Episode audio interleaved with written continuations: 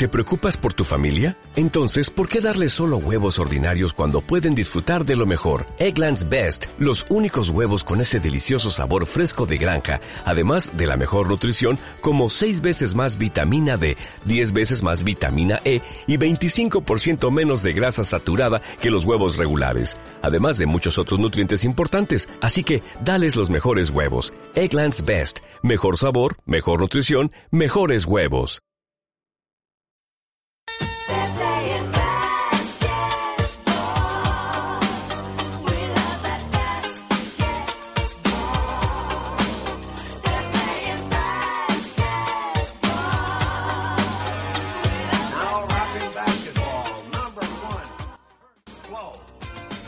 Bienvenidos amigos y amigas del planeta NBA, ya estamos aquí con un nuevo episodio de Radio Mutombo, el podcast NBA de Sweet Hoops, que te cuenta lo que ha pasado en la mejor liga de baloncesto del mundo con más alegría que Pablo Iglesias en una fiesta del Partido Comunista.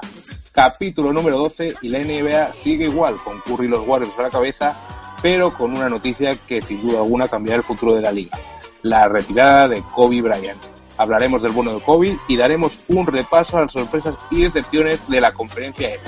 Arrancamos, mi nombre es Víctor Millán, hoy es jueves 10 de diciembre y vamos a hablar de baloncesto.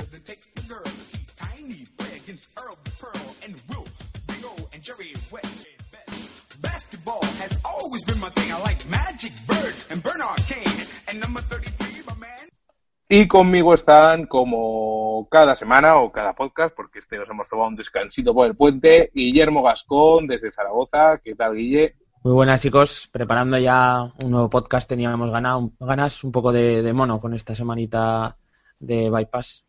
Y Javier Marmisa, que también ha disfrutado de un puente de la Constitución estupendo, ¿a que sí? Maravilloso, maravilloso. Aquí, eh, bueno, no sé si lo sabéis, pero es fiesta, porque está en Madrid el martes. De Yo el lunes...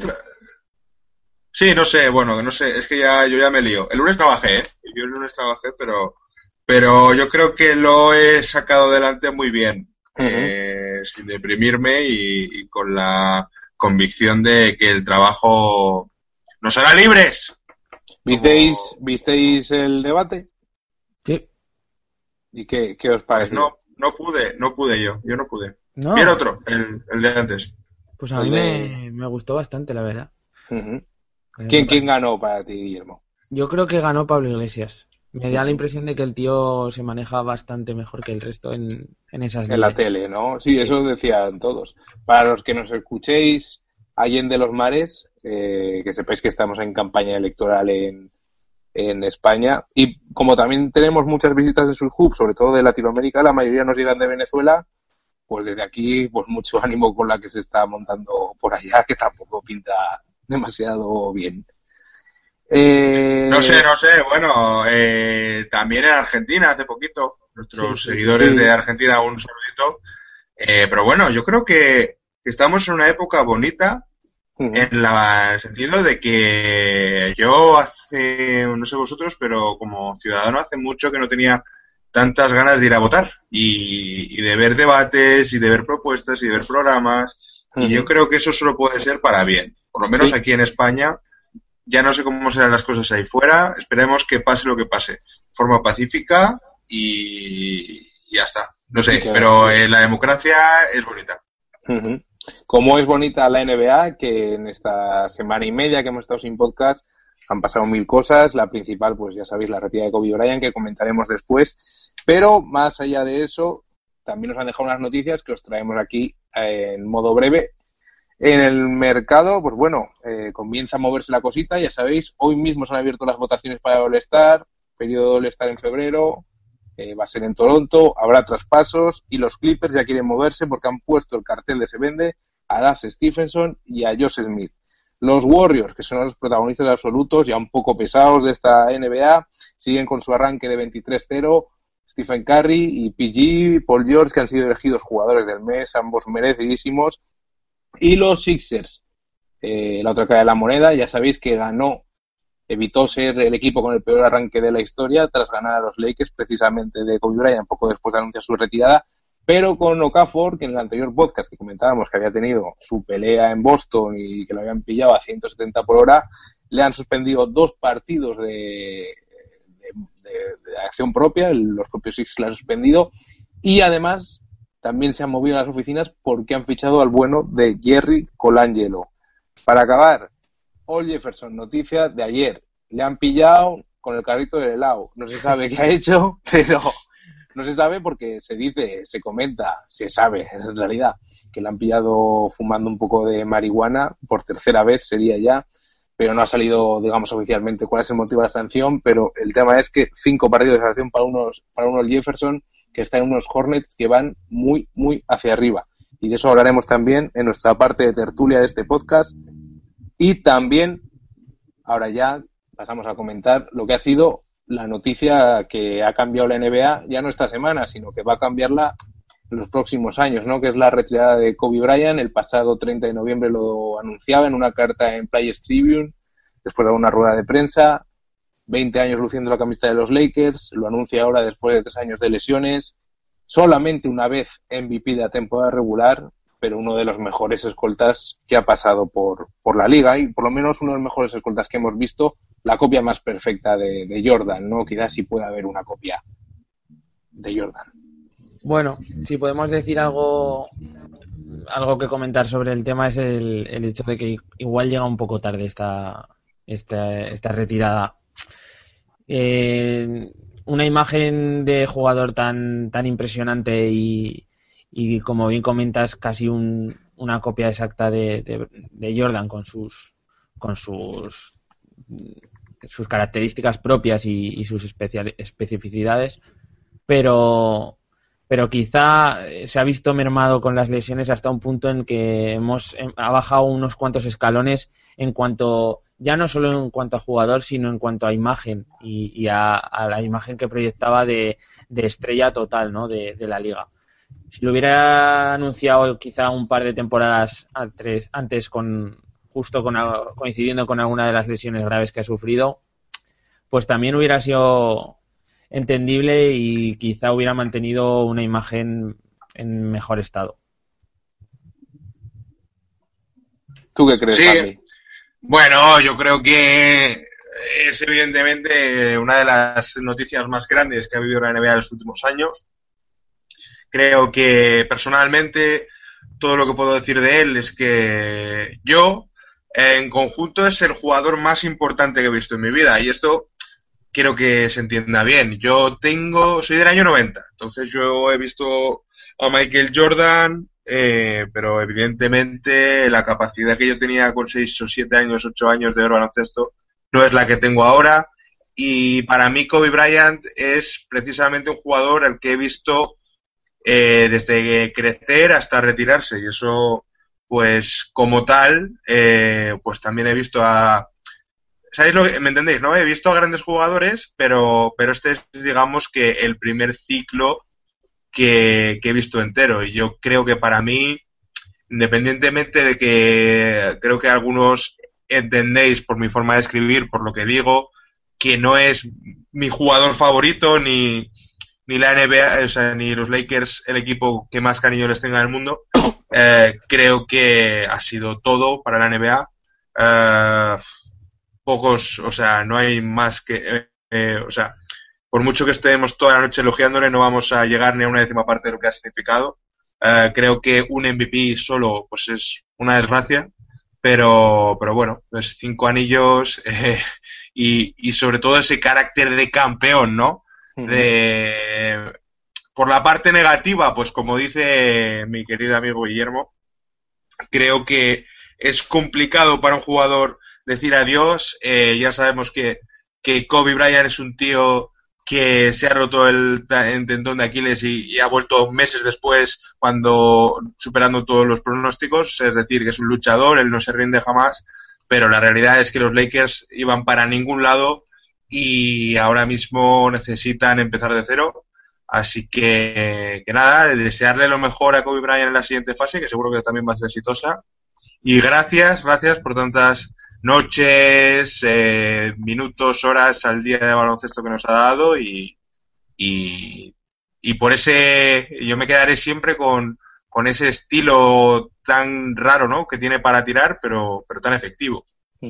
Sí, sin duda alguna, un jugador dual en, todos los sentidos, ¿no? O lo quieres o lo odias, eh, un enorme jugador técnicamente, yo creo que de los mejores sin duda alguna que han pasado por la liga, pero que a nivel de equipo siempre, siempre ha tenido problemas para, para, para pues eso, para responsabilizarse un equipo, ¿no? El podcast anterior que ya hablábamos justo de que quizás su hora de retirada estaría cerca, eh, comentábamos que, había dicho quiénes eran los, sus cuatro amigos de todos los 20 años y nombraba a Pau y luego nombraba pues a Caron Butler y no recuerdo ahora, pero a un par de jugadores de corte más secundario, ¿no? Quizá Pau era el único, digamos, a nivel estrella y por su, y no está a su nivel, vaya. Y eso es un poco donde la ha fallado, ¿no? Que, que no, no saber quizá, pues si esa dupla con O'Neill se hubiera mantenido, pues seguramente él hubiera igualado en algunos registros a, a Jordan a nivel de escolta, aunque luego estaría siempre a discusión de si hubiera sido más importante para el equipo, si, si Zach o, si él. Pero hay una cosa muy importante que en Sweet Hoop podéis leer desde, bueno, desde que subamos el podcast haya publicada una carta, ha ido de cartas esta semana, la carta de Kobe. Nuestro compañero Sergi también sacó una carta a, a Kobe y una carta que subiremos ahora cuando escuchéis el podcast ya está subida un aficionado de los Celtics, una carta de amor-odio diciéndole un poco de cuánto me ha jodido, pero qué bien me lo he pasado contigo y demás. Y es un poco la esencia, ¿no? Que la NBA, eh, si nos gusta ahora tanto, una parte muy importante es por Kobe Bryant, ¿no? Aunque haya gente que no le guste, pues él tiene mucha culpa de que esta sea seguramente la mejor liga deportiva del mundo para, para millones de personas. Sí, sin duda, eh, sobre lo que has dicho, que no le pongo ni, no le quito ni una coma, decir que, que él y LeBron James son los grandes protagonistas, en mi opinión, los grandes, eh, los, que, los que han conseguido que la liga sea tan global como es ahora, que sea seguida en todo el mundo. Para bien o para mal. Yo también te digo que me veo un poco en la línea de en medio, de entre el odio y el amor, porque creo que es un buenísimo jugador, un buen, gran jugador, pero que, que a mí conmigo no ha conectado tanto, pero aún así creo que ha dado grandes momentos para el baloncesto. Fue el primer jugador que puso en duda la hegemonía de Michael Jordan, que eso es complicado. O sea, yo me acuerdo cuando siendo un chaval que nadie sabía ni quién era, eh, dijo aquello de, bueno, eh, el que tiene que tener cuidado conmigo es Jordan, ¿no? Yo con él ya no, ¿sabes? Cosas así.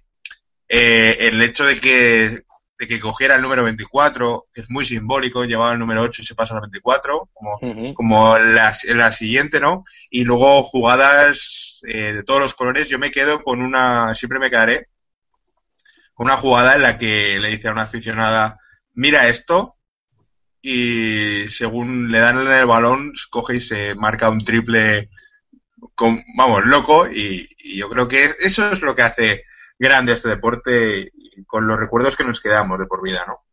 Y luego encima que ha batido todos los récords de en cuanto a venta de camisetas y, ha estado durante años y años liderando la tabla de, los jugadores que más camisetas venden de, la NBA, ¿no? Que es otro de los de los datos que siempre se comentan y que bueno, si parecía que, que estaban los Lakers de capa caída, bueno, Brian seguía liderando el top de camisetas.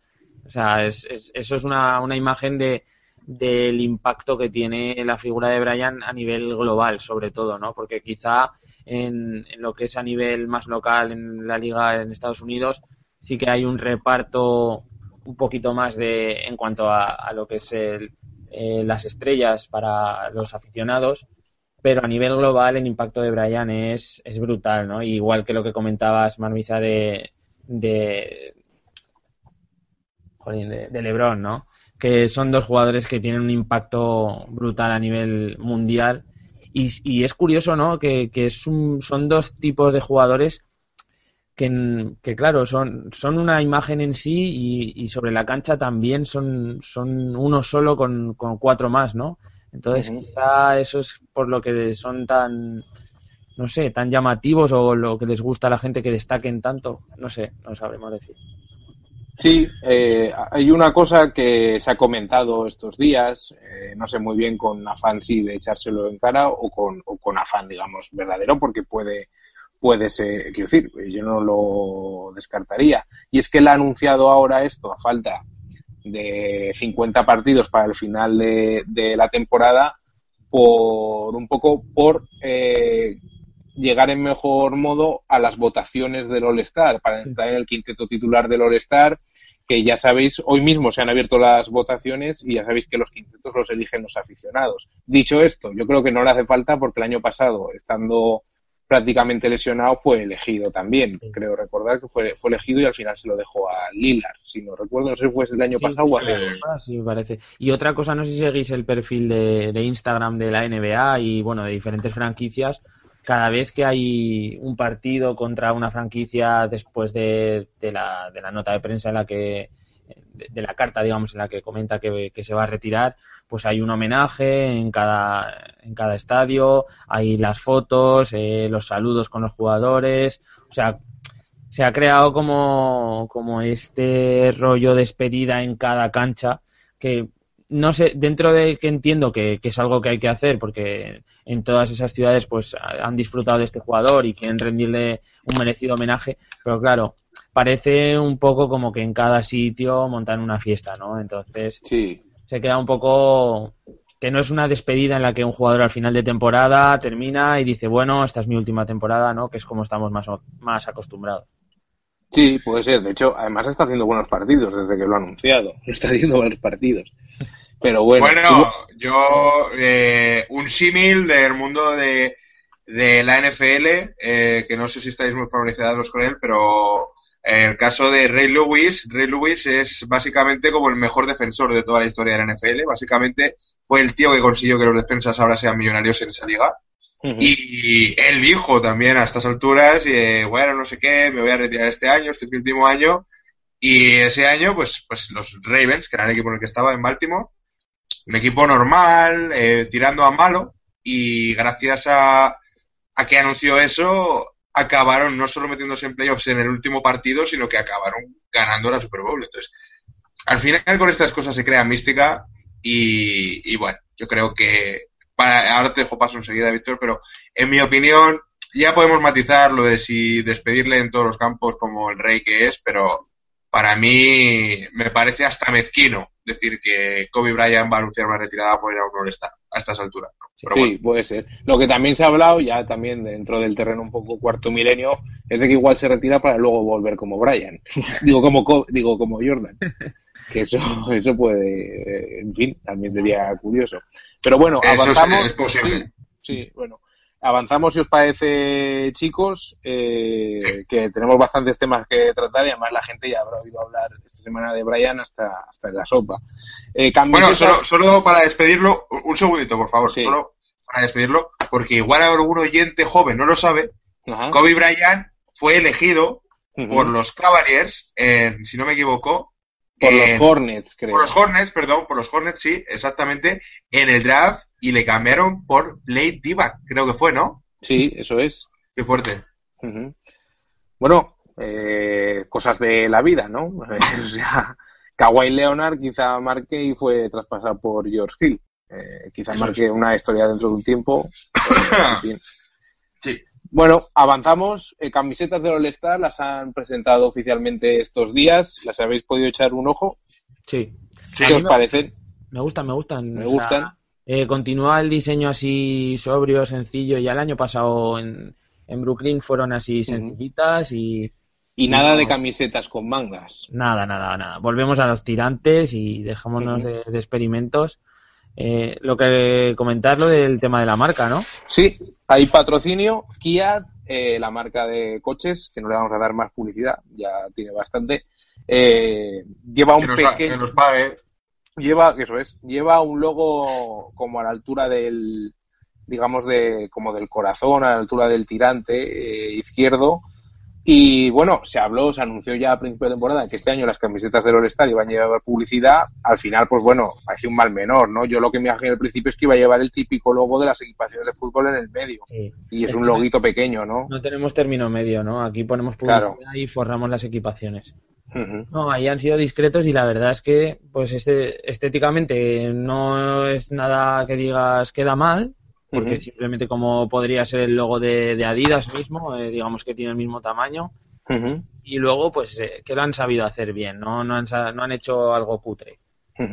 Y hablando de tema monetario, publicitario, eh, el día 7, después del puente, se conocía que LeBron James ha firmado un contrato de por vida, ojo, con Nike. 44 años de historia de la marca, eh, no había habido una relación igual. Hay una relación con Jordan que es un poco, digamos, de te aguanto mientras eh, no, no haya otra cosa de por medio, pero un contrato de por vida como tal eh, nunca había habido, ¿no? Y, bueno. Ostras, pero claro, es que yo al principio cuando leí la noticia, el, titular, digo, madre mía, esto será pues durante toda su carrera, ¿no? Porque que teníamos conocimiento pues que hay jugadores que firman por cinco por seis años, pero claro, yo pensaba, digo, bueno, será toda la carrera, pero de por vida significa eh, hasta el día en que se muera lo enterrarán con las Nike o, cómo va esto. Pues algo así será. Seguramente los spots que vemos ahora de Kyrie Irving haciendo de abuelo, él los hará de verdad. Sí, sí, sí y, seguramente sea bueno. Yo nada, eh, paso muy por encima a decir que me gustan las camisetas, pero la azul se me queda un poco susita. Lo dejo caer. Puede, puede, sí. También digo que, bueno, lo de las marcas es inevitable y mejor, como has dicho, lo han metido con estilo y eso es así y va a ocurrir aunque queramos o no. Y ya me voy al tema del Lebron, que tampoco profundizaré mucho, pero simplemente decir que, que en mi opinión, toda persona que firme un contrato vitalicio y más llamándose LeBron James, sale perdiendo porque su valor siempre va a subir y, y siempre llegará alguien que va a tirar el récord de haber firmado un contrato con Nike en el futuro, me imagino. Y, y, James es una persona que, tanto que le gusta ganar, no ha conseguido eh, hacerse millonario. Entonces yo me imagino que, esto, o sea, evidentemente se ha hecho muy millonario, ¿entendés? Pero, pero que, sí, sí, pero que no ha conseguido ser de los más pagados. Me, ya no sé si me, me ubico más. Y eso, por ejemplo, Kevin Garnett es un tío que se lo monta muy bien siempre. Sí, sí, puede ser. Yo creo que también las cosas en la generación actual se ven de la generación, digamos, más de que tiene ahora 2024 a nivel económico se ven de otra perspectiva distinta porque los contratos han subido una barbaridad. No, pero yo creo, yo, creo que eso que comentas, Marmi, es también por un poco el perfil eh, ganador, pero ganador en lo deportivo que tiene LeBron, ¿no? Porque ya en, en la formación del Big Three ahí en Miami se, hubo un montón de, millones a los que renunciaron, ¿no? Para poder jugar los tres. Sí. Quizá la ambición por, por ganar el anillo y eso le ha hecho pasar por encima todo tipo de aspectos económicos. Claro. Que tampoco es que viva en una choza encima de un árbol. Exactamente. Pero bueno, que podría haber ganado mucho más dinero sí, y seguramente el año que viene lo gane. No, pero uno tiende a pensar que el mejor jugador, o por lo menos el que más MVPs lleva en activo, va a ser el más pagado, no como pasa en el fútbol, con Messi o con Ronaldo. En este caso, pues la, afortunadamente, eh, la NBA tiene un esquema en el que no solo el más rico gana o no solo el mejor es el que más dinero va a ganar, y se producen estas situaciones eh, divertidas, digamos. Frescas. Eh, y bueno, pasamos ya a nuestro tiempo de tertulia. Aquí nos haría falta una cortinilla. La, la voy a meter en un momento.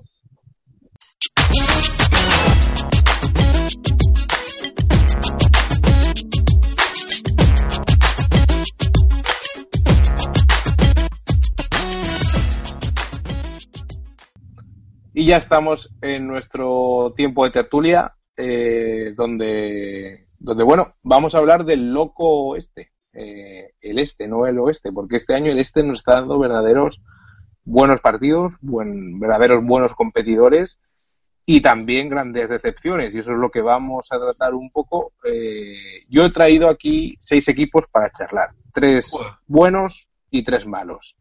Y empezamos con los buenos y tirando simplemente de la clasificación, solo hay que ver que en el puesto número dos, detrás de los Cavaliers, hay un equipo que yo personalmente no me lo esperaba para nada.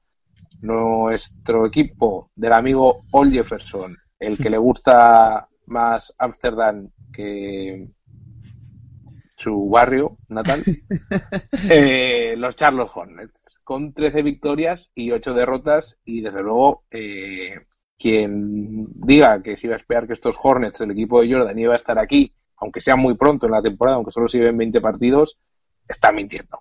es un fantasma, es un fantasma. Eso no, no se lo cree nadie, está, está clarísimo. En fin. Eso ni el ganador de la, de la Fantasy League.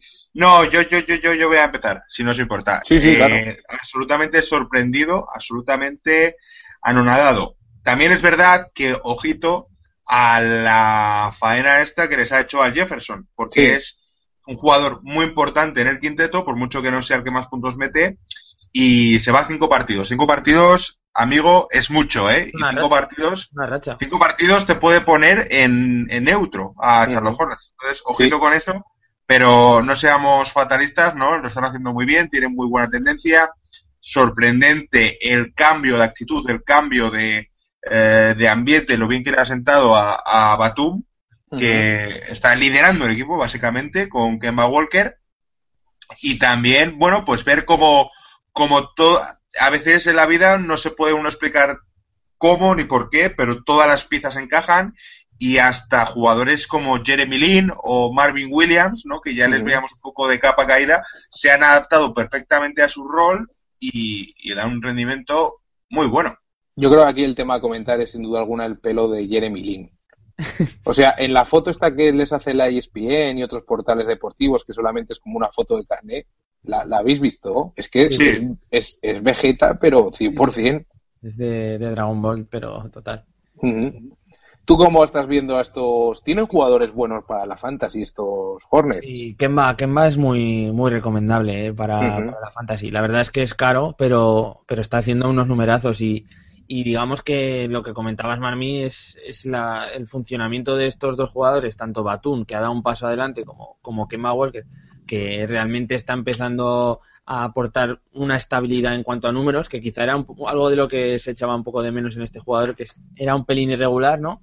Y ahora parece que está manteniendo un hilo de, de, de anotación y de asistencias que, que le permite también al juego, al equipo apoyarse en su juego. Eh, Al Jefferson es un, es un, un estandarte en ataque dentro de la zona. Y bueno, parece que si apretan atrás, pese a la, a la baja de, de Grilchis, era verdad que estaba. suena sí, está lesionado cuatro está lesionado de larga duración, pues han sabido superar este, este handicap, ¿no? Y bueno, es sorprendente totalmente. O sea, Mm, con la plantilla que tienen y que en teoría se nos quedaba un pelín corta y las dudas también un poco de, toda esta reconstrucción que, han hecho, pues la verdad es que, oye, si están ahí es porque se lo merecen y porque han ganado 13 partidos eh, de los últimos 10 y, o sea, no, han ganado 13 partidos y, ahí están, tío, no hay, más. Sí. Y Jerry Milán también está funcionando muy bien. Exactamente. Muy bien, sí. Y, en fin, sí, sí, esta lesión que también eh, espero que nos deje ver al mejor Frank Kaminsky, del que yo espero mucho. Eso es. Cody Zeller también me está gustando mucho, que es un jugador que a mí me, me gustaba por lo enérgico, ¿no? Y ahora parece que está haciendo mejor temporada después de que el año pasado fuera, fuera mala, ¿no? Realmente mala. En fin, estos primer partido, después de, comentabas lo del vacío que va a dejar Big Cole, pues primer partido contra los Grizzlies que también viene hacia arriba y seguramente allí, allí lo noten, ¿no? Pero bueno, Siguiente equipo que os traigo aquí para que degustéis, que no son eh, ni más ni menos que los Indiana Pacers, ¿no? Y, un nombre propio, Paul George, 48 puntos eh, hace poco, career high, pero también hizo dos partidos de 40, que está como una moto, vaya, y que los Pacers van ahora mismo quintos con 12 victorias, 8 derrotas. Quizá esto es más previsible, pero desde luego lo de Paul George a mí es que me está encantando ver cómo ha vuelto.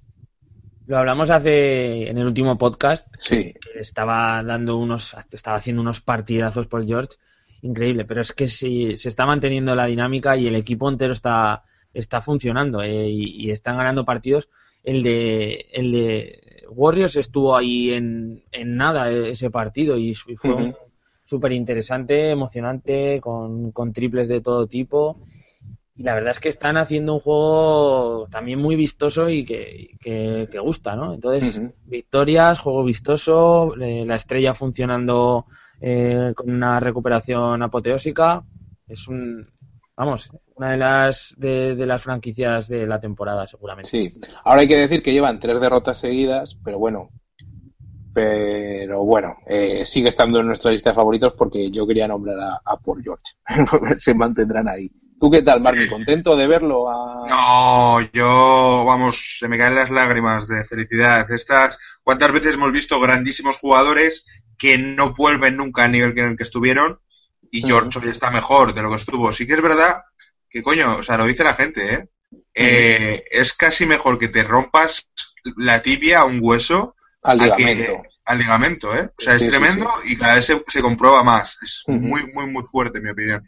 Y, pero bueno, eh, no me sorprende tanto en el sentido de que tienen un gran entrenador como es Fran Vogel, eh, un, posiblemente tengan uno de los mejores equipos de asistentes con Dan Burke, con Nate McMillan, ese viejo conocido de Portland, y Popeye Jones, el gran Popeye Jones está aquí eh, dando instrucciones. Y belleza.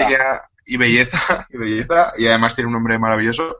Y más allá de eso, bueno, pues tienes, por supuesto, además de Paul Jones, que poco más se puede decir que está siendo quizá una de las sensaciones de la temporada y un posible candidato al MVP si Carrie le deja. Eh, pues tienes un backcourt formado por George Hill, Monta Ellis, que me parece una maravilla de ver. Y sobre todo, pues jugadores que parece que no, pero al final son los que te hacen un equipo, como Jordan Hill. Eh, me gusta mucho lo que, lo que aporta Ronnie Stacky. Y yo creo que ese, ese jugador que que no se sabía si iba a ser una estrella o no en Detroit, pero que ha conseguido ser un jugador muy útil para la rotación y sobre todo estoy muy sorprendido con la temporada que está haciendo CJ Miles. No me la esperaba, en mi opinión. Mm. Buen fichaje también para la Fantasy. Sí, sí, sí. Y bueno. Y, eh, ya simplemente decir que hemos visto antes el caso de los Hornets, sí, están muy bien, más segundos, pero yo tendría más, más miedo de este equipo en playoffs que de los Hornets. El siguiente equipo de los que hemos elegido como destacables por, por la sorpresa no va tan bien posicionado, pero es que seguramente nadie se lo esperaba, digamos, compitiendo en posiciones de corte medio de la tabla, medio alto, que son los Boston Celtics. Dos victorias seguidas, 13-9, 13 victorias, 9 derrotas, y lo que me gusta de este equipo, y ya sabéis que me tira un poco, que por donde flaqueo, es que anotan todos los jugadores del equipo. Ahora hay uno muy pequeñito que anota más que otros, pero anotan absolutamente todos, ¿no? Y ahí el juego de Brad Stevens es que la verdad es que es un equipo muy, muy divertido eh, de ver. Y ayer ganaron a, los Bulls, nada más y nada menos, que, luego hablaremos de ellos. Bueno, yo destacar también a, a, Salinger, ¿no? Que, pasó un, un partido, me parece, lesionado y, y, sigue, mantiene esa racha de buen juego y aportación en ataque, ¿no? Debes, está siendo uno de los baluartes y aparte, para todos aquellos que, que juguéis en, la Fantasy, también es uno de los jugadores más rentables, uno de los aleros más rentables de, la liga. O sea, que en cuenta. Eh, Bradley también se está pegando, se está marcando unos partidos que, que a veces le permiten a, a Boston eh, marcar la diferencia, ¿no? Entonces, es, un, es lo que comentabas, eh, cada, cada encuentro puede destacar uno o en, en, el conjunto ganan el partido y entonces eso es lo que también te da esa viveza en el juego y, a ver qué pasa hoy, ¿no? Con, con, Boston. Esa es la gracia también. Yo creo que es un equipo que, que va a conseguir cambiar mucho esa imagen de equipo estirado, de equipo ricachón que tenían siempre con el Big Three, que, que evidentemente generó muchos aficionados, pero también muchos detractores yo creo que es muy complicado no tenerle cariño ya a Boston, ¿eh? Porque tienen a un pedazo de entrenador como Stevens que viene de Butler con una historia tremenda y está consiguiendo no solo que no le echen, como muchos de su estilo, sino que queramos a jugadores, ¿no? Y para mí hay un jugador que, independientemente de que sea una estrella o no, que vaya a All-Star o no, que haga lo que quiera, eh, merece la pena quedarse hasta altas horas de la madrugada viéndole y es haya tomado. O sea, para mí es una debilidad verle. O sea, es el, no sé si igual el tío más pequeñito de la liga. Sí, yo creo que, bueno, Nate Robinson lo cortaron, entonces él ya es el más pequeño. Bueno, Barea, Barea es más pequeñito. Pero a Flow no le gana casi nadie. O sea, mueve el balón como quiere, hace lo que le da la gana. Y, la verdad que yo me alegro mucho de que los números por fin le funcionen a este equipo, porque, bueno, uno de mis miedos era que, que Stevens le pudiera los números al final, porque yo creo que hace un trabajo maravilloso. por rematar esto de los Celtics, eh, yo decir, esto es un equipo muy divertido de ver, aparte de porque juegan en equipo y anotan todos, porque son unos auténticos globetrotters. O sea, a ver, ¿qué equipo encuentras ahora en la NBA donde tengas un jugador de la estatura de Isaiah Thomas, que además te chufla absolutamente todo, y un gordaco como ya es Salinger jugando de pivot en un en una NBA donde cada vez se prima más el músculo, que también lo tiene, pero es que Janet Salinger son kilos y kilos y kilos y, y muchísimo saber hacer. Tampoco es un 2-6, ¿eh? que tampoco es... sí, sí, sí, sí. Pero es que rondará los... Bueno, no me atrevo a decir el peso, pero... Por 120 kilos pesará y... Bueno, yo creo que más. Y, y si tengo que ponerle una pega a este equipo, se la pongo a un jugador del que he esperado del que he esperado muchísimo siempre y es eh, mi querido mi querido Kelly Olinik que, no lo está haciendo mal, ¿eh? Pero yo creo que está en ese punto en el que se espera que dé un paso adelante si, si realmente quiere ser un jugador bueno en la liga. Mm, ¿Visteis la jugada que le hizo a Novitsky? Quedaban, os la cuento, quedaban unos segundos para que llegara el descanso, no había nada de juego porque el partido iba apretado y bueno, una canasta más, una canasta menos tampoco importaba. Y le hizo un, un fade away así tipo muy Novitsky, le tiró el tiro exactamente igual y lo falló y al final acabaron hablando los dos en plan de y le dijo tenía que intentarlo pero un tiro exactamente igual y bueno eh, vamos a hablar ahora ya de las decepciones de forma breve chicos porque la gente tendrá que hacer más cosas aparte de escucharnos aunque está muy bien que nos escuchen y eh, si pueden dejar de hacer lo que estén haciendo y escucharnos está fenomenal. A ver, si están conduciendo, no paréis tampoco, o sea, lo podéis... Eh, ya, eso es, eso es. Hombre, hombre, te puedes parar ahí, ¿no? Un poquito con los intermitentes y ya está. Con los warning. warning, los warning los llevan puestos desde hace mucho tiempo eh, el equipo que vamos a hablar ahora, que son los Chicago Bulls. Precisamente la última víctima de los Celtics, unos Chicago Bulls que esta semana celebraban los mil partidos de Gasol en la NBA y que eh, la mala noticia es que la única buena noticia es Pau Gasol, porque el resto del equipo está, bueno, Jimmy Butler está haciendo buenos números, etcétera, etcétera, pero vamos, que el equipo no cargura absolutamente nada. Los últimos 10 partidos, 5-5, tres derrotas seguidas y mal ambiente, porque también Joaquín Noah se ha empezado a quejar ya de los minutos que le está dando Fred Hoiber, ¿no? Entonces, este equipo ya lo hemos comentado alguna vez eh, ha pasado del ancla defensiva a ni atacar del todo ni defender del todo. Y esas medias tintas en la NBA ahora se suelen pagar muy caras, a no ser que seas hiper bueno. Un apunte así rápido con lo que comentabas de, de Noah, que, ahora, por ejemplo, eh, no es lo mismo quejarte cuando, cuando el equipo va bien y, estás en una buena racha y una buena dinámica, que empezar a pedir minutos cuando el equipo no funciona todo lo bien que, debería, ¿no? Y que la estrategia planificada en, en, el inicio no está saliendo como planearon. Entonces, ahora puede empezar a, coger esto un torno un poco complicado a nivel de vestuario y a ver cómo lo resuelven. Por alusiones, si no os importa, chicos, porque ya sabéis que, bueno, que yo soy de los Bulls, eh, voy a, es un tema estructural y que hay que tratar por partes. Lo primero de todo, Joaquín Noah, bienvenido a la NBA, machote. En la temporada pasada no estuvo, o sea, lo de Joaquín Noah no es nuevo, o sea, hizo una, la temporada pasada lo hizo bastante mal, esta temporada tampoco está ahí, sí que el otro día, pues bien, los números y tal, pero, pero vamos a ver, eh, puede que sea un problema de que Hoyberg haya venido, o sea, vamos a ver, lo de, lo de tener un, un entrenador de la universidad puede salir bien o puede salir mal y, probablemente esto salga mal. Pero también es verdad que los jugadores pues ya estaban un poco hartos del sistema que había antes, de defensa, de físico, de remar y, ¿qué pasa? Pues que, los cambios no siempre salen bien a la primera. Eh, y en mi opinión es un problema estructural, como he dicho antes, y, y quizá la solución, aunque suene muy drástico de mi boca pase por traspasos de grandes figuras. Y estoy hablando de Joaquim Noah, estoy hablando, de, estoy hablando de Rose. Uh. Y, y, es una locura, lo que puede parecer una locura lo que estoy diciendo, pero, pero es que el equipo ha confiado demasiado a la vuelta de Rose y Rose no va a volver a ser el que fue. Eh, entonces, mm, para mí el pilar del equipo debería ser otro, porque tampoco creo que Rose esté siendo el mejor capitán del mundo. Y sé que me voy, a, me voy a ganar muchísimas puñaladas por lo que estoy diciendo, pero, pero creo que hay que pulsar el botón de, de restart. No digo de destrucción total, pero, pero sí de vamos a ser inteligentes, vamos a tenemos el tras, eh, esta posibilidad de hacer traspasos, a ver si nos sale algo que, nos pueda valer. Buah, Javi, pero, pero eso es imposible. valorarlo. Eso es imposible, tío.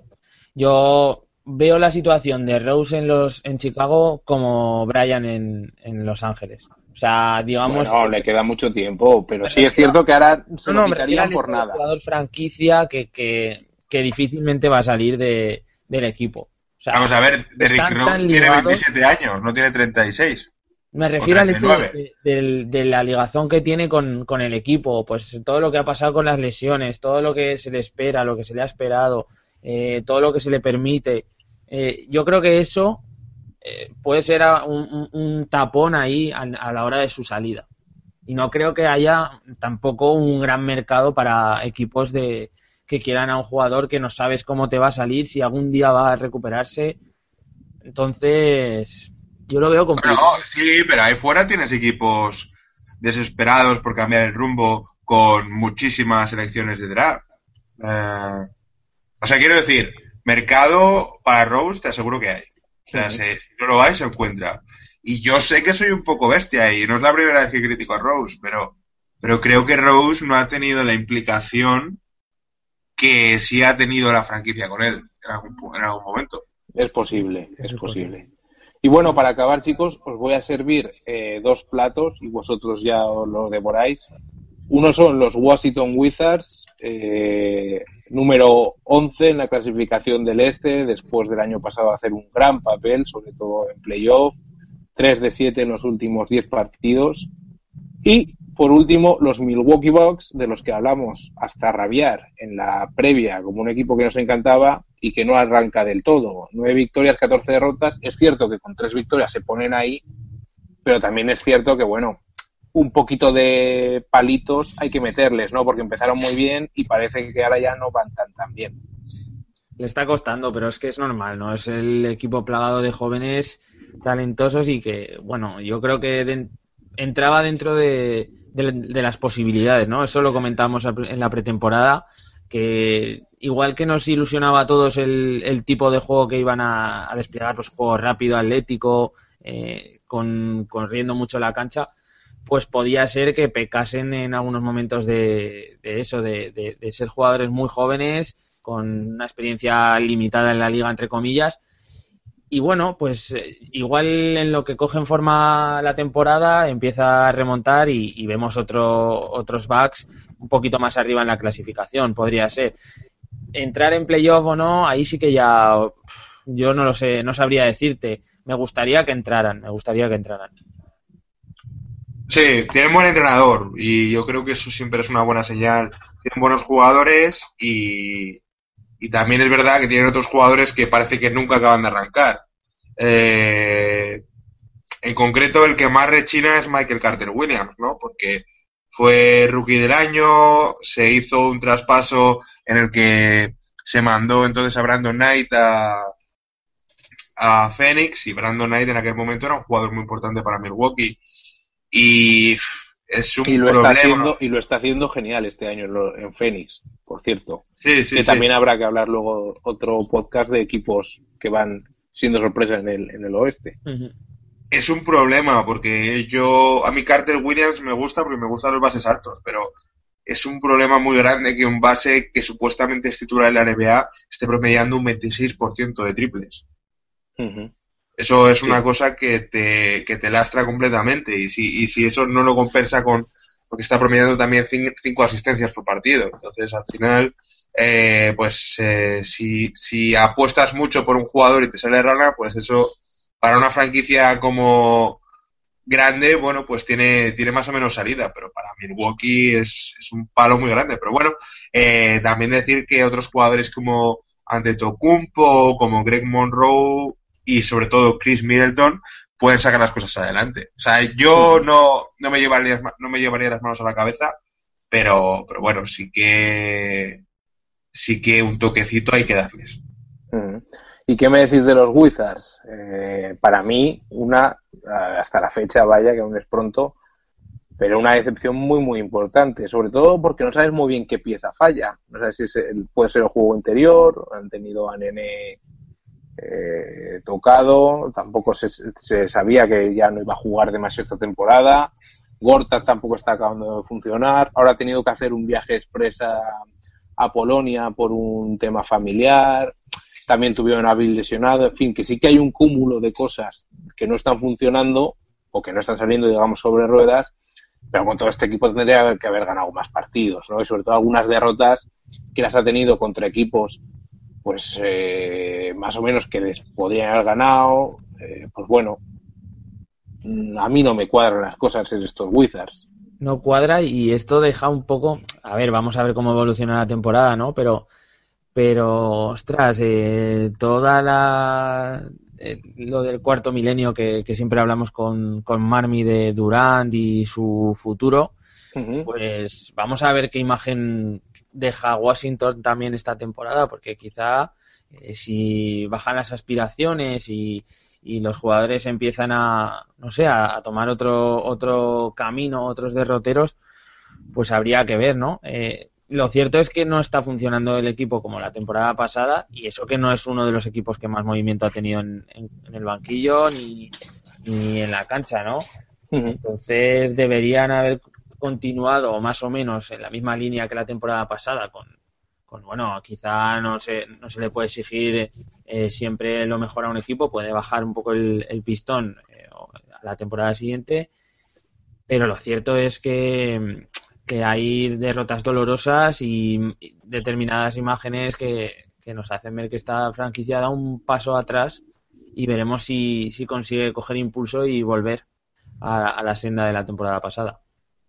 A mí me pasa un poco al contrario que lo que he dicho, que lo que he dicho antes con Indiana, creo. He hablado de que tienen un buen entrenador.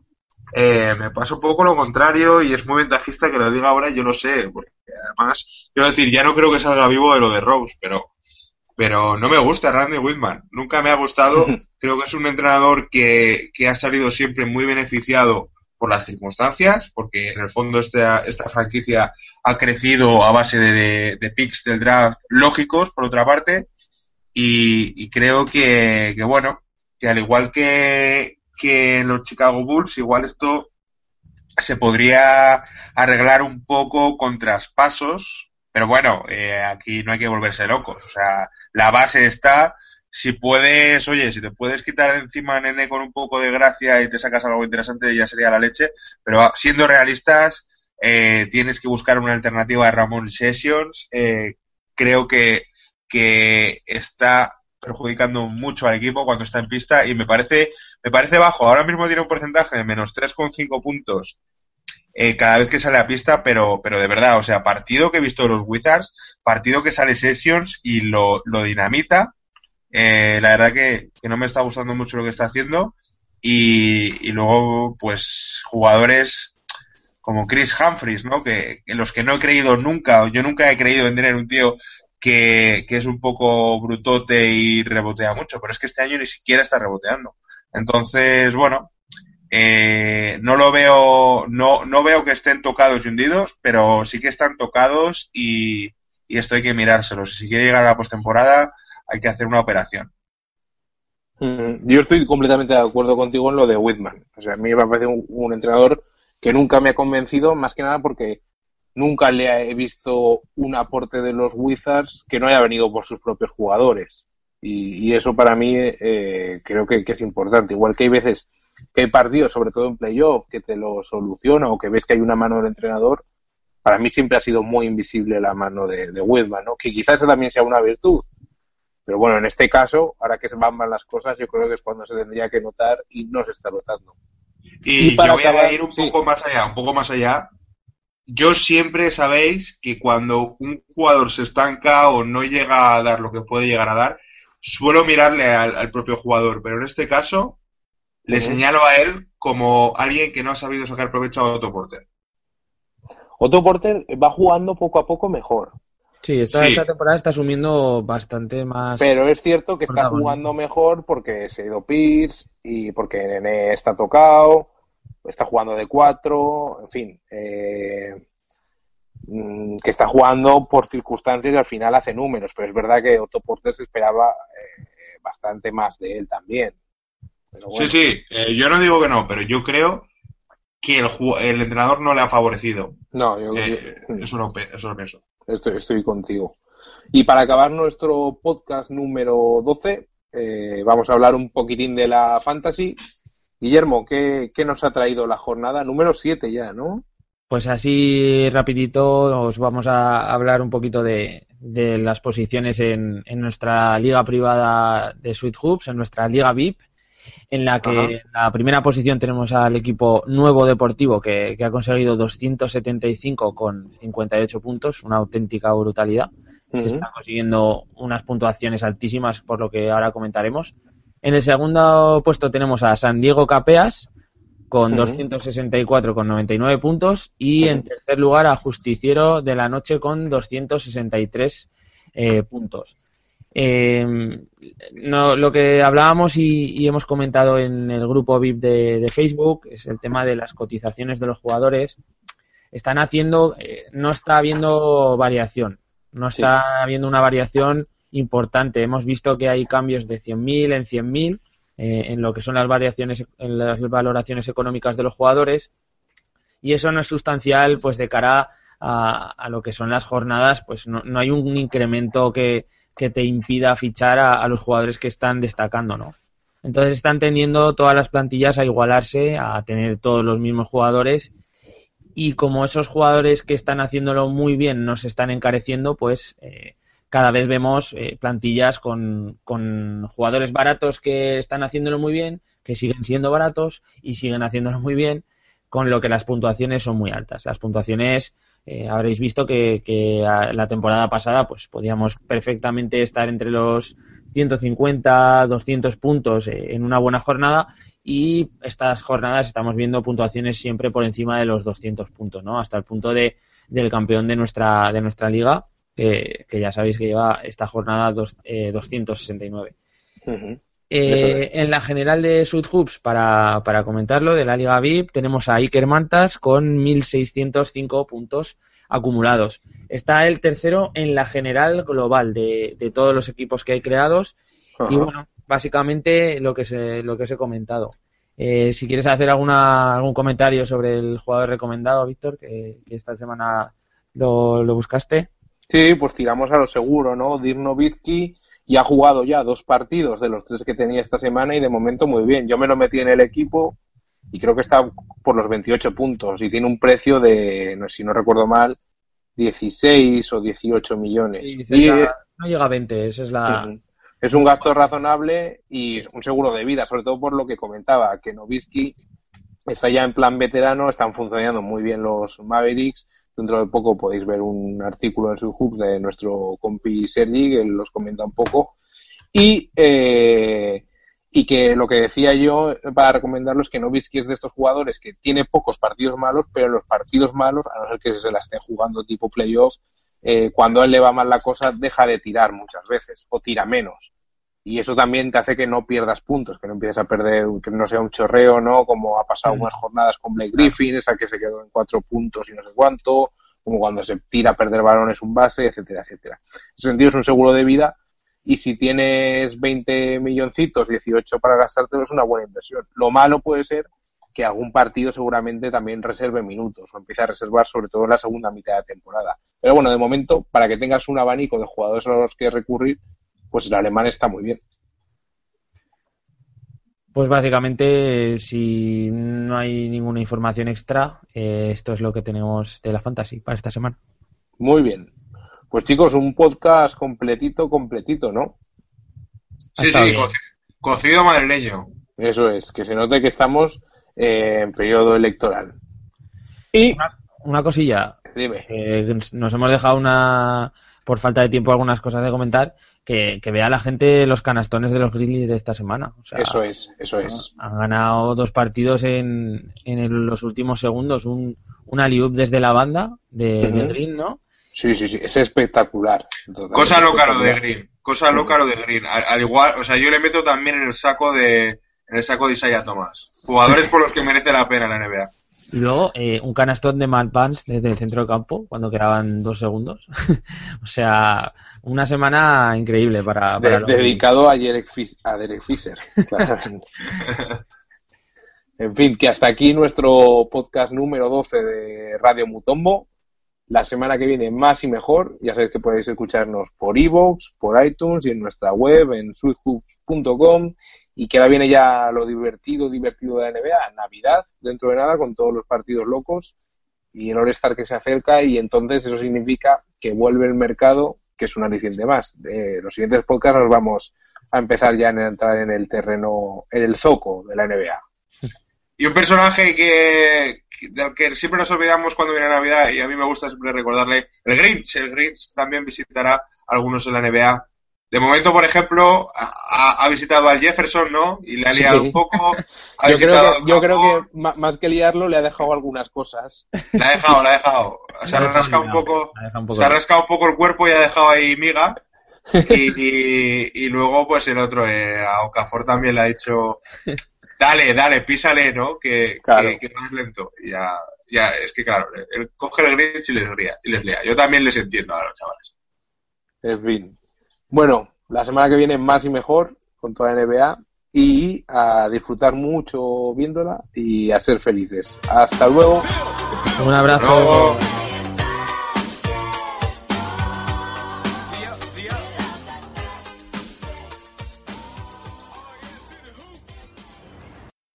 ¿No se merece tu familia lo mejor? Entonces, ¿por qué no los mejores huevos? Ahora, Egglands Best están disponibles en deliciosas opciones. Huevos clásicos, de gallina libre de jaula y orgánicos de Egglands, que ofrecen un sabor más delicioso y fresco de granja, que le encantará a tu familia. En comparación con los huevos ordinarios, Egglands Best contiene la mejor nutrición como 6 veces más vitamina D, 10 veces más vitamina E y el doble de omega 3 y B12. Solo Egglands Best. Mejor sabor, mejor nutrición, mejores huevos. Visita egglandsbest.com para más información.